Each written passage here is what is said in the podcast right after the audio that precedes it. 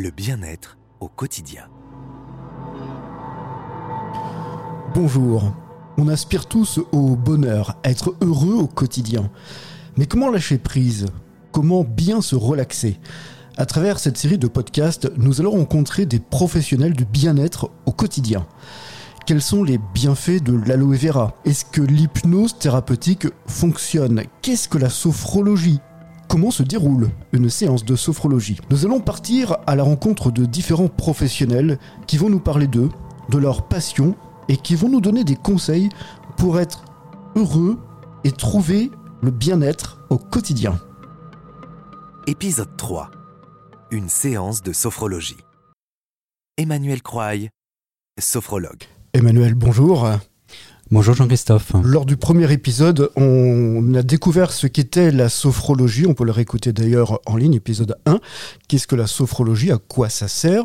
On rappelle que vous êtes sophrologue certifié, Emmanuel. Vous exercez au sud de Nantes. Et aujourd'hui, on aimerait quasiment simuler une séance de sophrologie pour avoir une idée plus précise de ce que c'est. Pour de cette première séance, euh, vraiment, ça va être d'écouter la personne, ce qu'elle a à me dire, les raisons qui l'amènent à venir me consulter, ce qu'elle attend en fait de la sophrologie ou d'autres pratiques.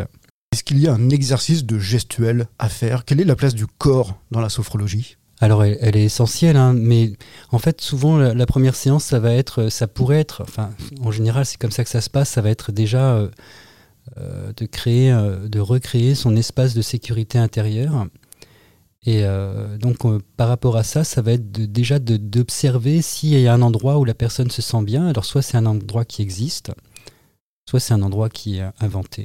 Néanmoins, voilà, c'est déjà la première base, c'est qu'à la fin de la première séance, la personne déjà ait une connaissance de ce que nous allons faire ensemble, voir si ça passe. c'est aussi ça, c'est-à-dire que elle, moi, elle et moi, enfin, il faut qu'on s'entende.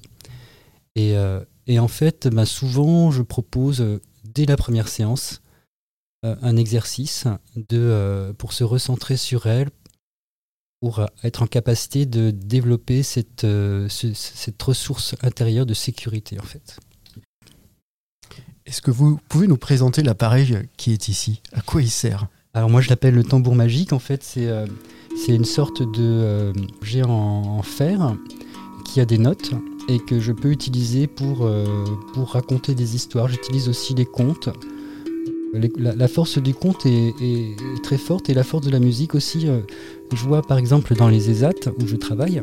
Donc les, les ESAT, c'est des lieux euh, qui accueillent des personnes qui sont en situation de handicap psychique ou mental. Et, et, en fait, la place de la musique est super forte. C'est-à-dire que ça, avec cet outil par exemple, je peux faire prendre conscience parce qu'on est quand même dans, une histoire de prise de conscience. Hein. Toujours, hein, la sophro, c'est ça principalement.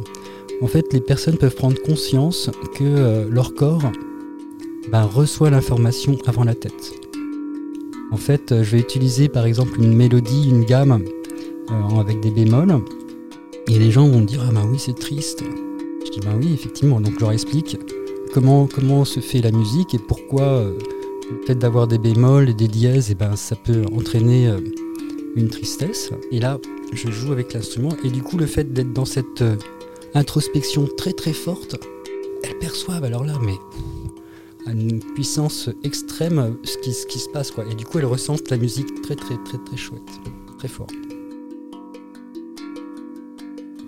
Quand tous les deux, Emmanuel Croix, en avait simulé justement une séance de sophrologie, vous m'aviez demandé de fermer les yeux et d'imaginer un lieu où je me sens bien, Naturellement, j'aurais pensé à une plage où je vais euh, chaque été. Et paradoxalement, pas du tout. Ce sont les souvenirs d'enfance d'un dessin animé qui me sont venus d'un dessin animé japonais. Euh, on allait très très loin. Comment ça s'est passé en fait? Bah, C'est un petit peu, c'est ça le, le phénomène, c'est-à-dire que euh, quand on lâche prise, on découvre des choses insoupçonnées. Euh, des, ressources insoupçonnées, mais parfois aussi des découvertes comme ça, en fait. D'un coup, euh, nos certitudes peuvent être balayées. Et c'est ça aussi la, richesse de, ces pratiques qui passent par le corps. C'est-à-dire que notre mental, il a, un certain fonctionnement, il a vraiment des habitudes, c'est un petit peu comme des autoroutes. Et, et tout d'un coup, on va, on va essayer d'aller ailleurs, c'est-à-dire on va, on va retourner dans le corps, on retourne. Alors certains vont dire dans l'inconscient, ça peut être l'inconscient. L'inconscient, il est en train de, la, définition de l'inconscient est en train de changer, mais moi je préfère parler. On, revient dans notre corps et notre corps, il est rempli d'informations de, et de souvenirs, de choses qui ne nous parviennent pas forcément par le mental. Notre mental, il, il peut avoir tendance à, à, à, mettre des barrières. Nous, on va être là plus dans, dans l'ouverture, c'est-à-dire on ouvre le champ, on ouvre le spectre, on rentre vraiment dans notre intimité la plus profonde, et là, il y a une surprise. Souvent, ce sont des surprises. Et les personnes, effectivement, vivent en général plein, plein, plein de choses, mais souvent extraordinaires et souvent euh, très, euh, bah, très personnelles, qui sortent en fait de, euh, de nos conditionnements, qui sortent même parfois de notre éducation, qui sortent de ce qu'on a pu apprendre. Tout d'un coup, tac, il y a quelque chose qui apparaît. Et ça, c'est magique en fait. J'ai expérimenté avec vous, Emmanuel, qu'à la fin de la séance, vous m'avez demandé de faire des, des gestuels avec les mains, avec le visage, pour, entre guillemets, chasser les émotions, je ne sais pas si c'est comme ça qu'on qu peut l'appeler. Et c'est vrai que quand on sort de la séance, on se sent réellement autrement.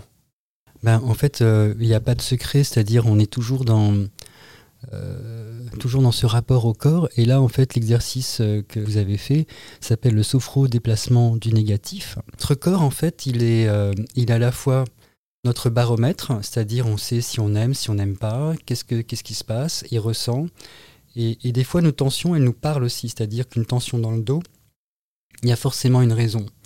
Une tension au niveau des bras, c'est pareil. C'est-à-dire qu'on.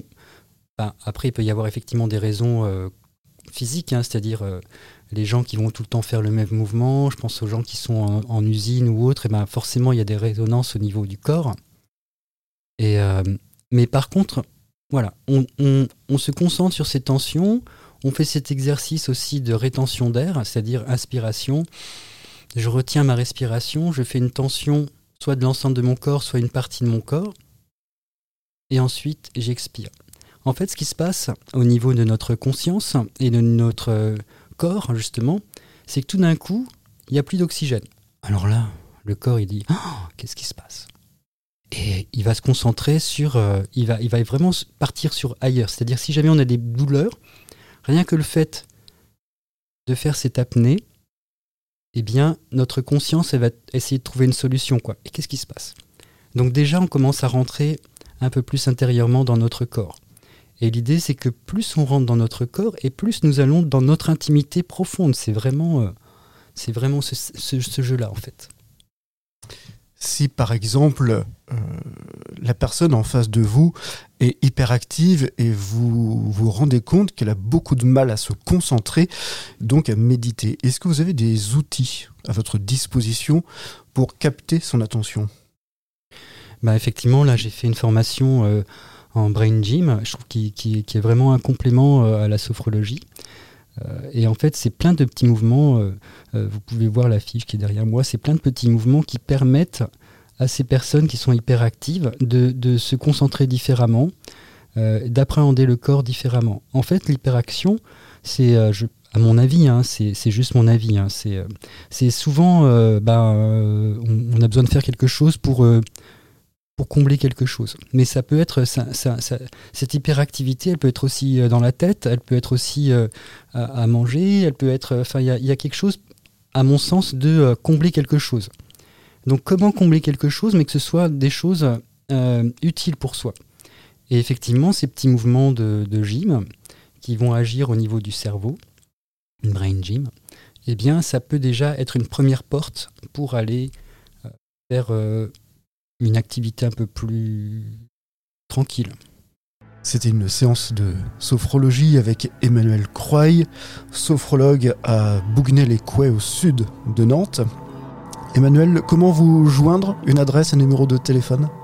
Alors vous pouvez me contacter au 06 26 32 31 53 et le cabinet se trouve euh, 2 rue de la Grande Houche à Bougnel-et-Couet. Et c'est vraiment sur la ligne 3, en allant vers Neustrie. C'est tout simple.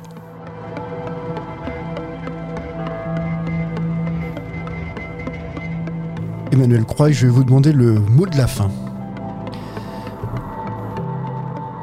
Alors le mot de la fin, ça pourrait être qu'en fait nous avons énormément de ressources en nous et euh, il faut aller, il faut prendre le temps d'aller les chercher de temps en temps, c'est-à-dire euh, l'activité c'est bien, mais de temps en temps il faut aussi se poser et être en lien avec soi-même. Soi-même c'est c'est aussi c'est chouette, c'est bien.